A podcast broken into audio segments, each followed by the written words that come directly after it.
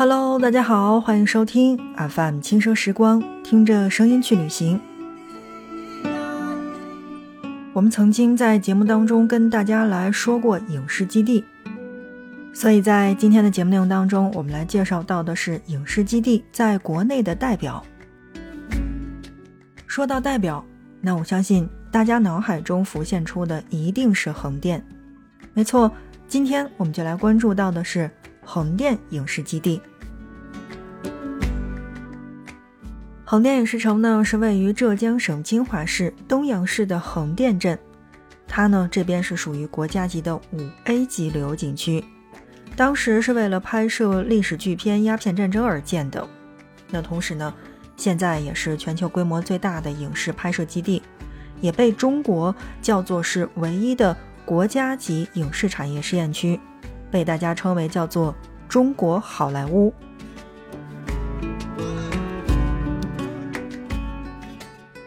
如果论追星来说的话，那我觉得横店影视城一年四季的任何一天都是值得去的，因为在那边有很多的这个影视剧组，说不定就碰到了哪一位你喜欢的艺人、喜欢的明星。但如果是一个旅游者的角度来说呢，那我觉得我推荐到的月份是每年的三月到五月，还有九月到十一月。为什么这样解释一下？呃，经常接触影视剧或者说接触这个就是跟这个八卦呀、呃影视新闻相关的这个工作的小伙伴来说呢，他们都会知道横店这个地方其实还是挺特别的，就是夏天特别热，冬天呢又特别冷。所以我觉得最好的这个月份是三月到五月和九月到十一月期间是适合旅游者去旅游的。有小伙伴会问，为什么在一档旅游节目当中却要介绍影视城呢？刚才我也说到了，这个地方是国家的五 A 级旅游景区。影视城是建于一九九六年的，总面积已经达到了三十多平方公里，其中。有广州街、香港街、明清宫苑，还有秦王宫，包括《清明上河图》等十三个各具特色的影视拍摄基地和两座超大型的现代化摄影棚。我们总是在节目当中给大家介绍到这部电影、这部影视作品当中出现到的哪一个城市，但其实我们看到的很多很多的古装剧，都是来自于横店影视基地拍摄的。正在收听到的是 FM 轻声时光，听着声音去旅行。在今天的节目内容当中，我们来跟大家一起介绍到的就是横店影视城。首先，我们来说说广州街跟香港街。在横店影视城当中呢，有这样的一个地方，也就是一个区域，叫做广州街，或者叫做香港街。嗯，怎么讲呢？这个区域是一个大的区域。但是广州街的景区是建于一九九六年的，当年是为了配合谢晋导演拍摄历史巨片《鸦片战争》而兴建的，是影视基地的发祥地。两年之后，也就是一九九八年，又扩建了香港街，古道纵横交错，珠江穿城而过，还原再现了一个十九世纪的广州、香港的街市风情。而在横店的广州和香港是相依相偎的。接壤而出，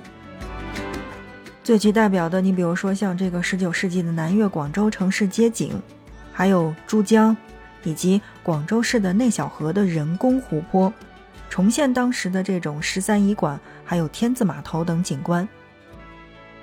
而香港街的整个布局是利用这种荒野坡地的这种优势设计，分布着皇后大道、香港总督署。还有维多利亚兵营，包括汇丰银行、上海公馆等等这些街景。说了这么多，大家一定没有什么大的印象。那我来告诉你说，一般在我们的这种民国时期的电视剧当中，有这种在码头扛货的，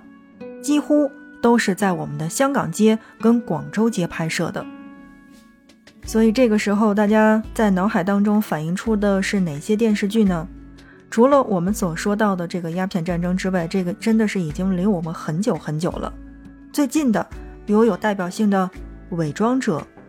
麻雀，包括胭脂这种民国时期的衣服和抗战时候的这样的历史剧，包括这个前段时间比较有代表性的这个《潜伏》，都是在广州街和香港街拍摄的。但是呢，还是要跟大家来普及一个知识，这个知识是这样，就是大家看到的很多的电视剧，如果我在节目当中跟大家说，哎，这个电视剧是在横店拍的，或者这个地方，呃，象山影视城有取景，那么仅仅是说它的整部电视剧当中有部分取景是在这边，而是几个影视城同时穿插着来进行的，比如说。我们下边所要介绍到的这个地方是横店影视城的明清宫苑。明清宫苑呢，不仅仅是拍的是明朝的和清朝的戏，同时像那些宋朝的呀，还有像那些秦朝的，还有这些架空时代的，有的一些电视剧都是在这边来进行拍摄的。而明清宫苑的景区是集影视拍摄、旅游观光和节庆典礼等活动呢。为一体的这种特大的景区，是建于一九九八年的，而这一片地方也是横店影视城最大的影视基地了。明清宫苑是以故宫为模板，一比一复制的，参照的就是明清时代宫廷的建筑手法，以影视城的这种特有的营造形式，仿效了唐朝、宋朝、元朝等元素的这种礼制。又融合了民国年间的建筑风格，荟萃了京城宫殿、皇家园林、王府衙门，还有胡同民宅等四大建筑系列，真实的去再现了多个历史时期的燕京的官府民居。我看到有很多的小伙伴去北京的故宫去打卡一日游，还有一些小伙伴呢是去故宫穿着这个很好看的衣服去拍照，但。你知道吗？真正的这些拍照，从服装到化妆，包括一系列的这个后续的你的体验，其实是在横店比较好。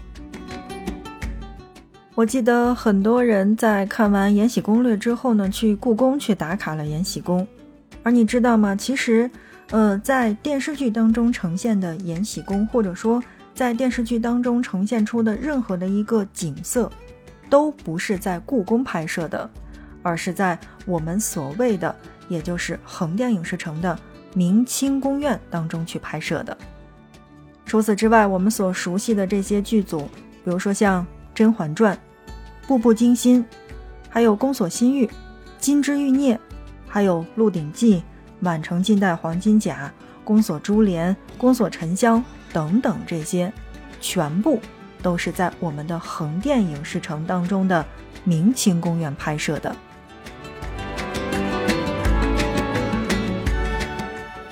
好的，正在收听到的是 FM 轻奢时光，听着声音去旅行。在今天的节目内容当中呢，我们来介绍到的是横店影视城。呃，利用最后的时间来说，其中的一个小的部分叫做梦幻谷。梦幻谷这个景区呢，其实是包括了梦文化村。横店老街，还有江南水乡，包括水世界的四大区域，是一个以山火爆发、还有暴雨山洪等各种自然现象及自然风貌展示为主，配以各种的游乐设施和演艺活动等大型的夜间影视体验的主题公园。梦幻谷景区以灾难性震撼体验和纵横博彩参与的游戏是为主体的，依托影视。和高科技的表现手法，是横店影视城当中彻底告别静态观赏性旅游的重大标志。所以呢，大家一般去到横店的话，呃，如果是真的有时间的话，我推荐大家去买这个三天的这个票。我觉得三天去逛园子的话会更好。但如果你是一天游或者说两天游的话，挑你没去过的地方。挑你感兴趣的影视剧去打卡，或者有一些呃美丽的小姑娘呢，都喜欢穿着汉服美美的去拍照，那么就选你独特的，就是最钟情的一个景点去就可以了。比如说，那如果说给到我的话，如果我是去拍照的话，那么我肯定首选会选择明清宫苑，因为，嗯，我刚才说了，因为在那边的话，不管是化妆也好，还是服装也罢，都可以在那边有一个超 A 级的体验。也许在北京拍这一套照片需要一千二到两千块钱左右，那么你在横店的话，也许八九百就可以解决，而且会拍的特别好。嗯，还有，比如说给到我的话。如果我真正去玩耍的话，我铁定会把明清宫苑放在最后，因为毕竟是去过故宫的人，不会再把时间浪费在跟故宫一比一出来的明清宫苑之上。所以这就看个人的喜好。当然，看看时间，我们今天的节目就要跟大家说再见了。但是，我们的横店影视城还没有介绍完，点击关注我们的节目，点击订阅。那如果你觉得这一期节目还不错的话，欢迎你的转发以及点赞。我们在下期内容当中继续跟大家介绍到的是横店影视城值得打卡的《陈情令》《庆余年》《大江大河》和《大秦赋》的打卡地。那本期节目就是这样，感谢大家的收听，我们下一期不见不散。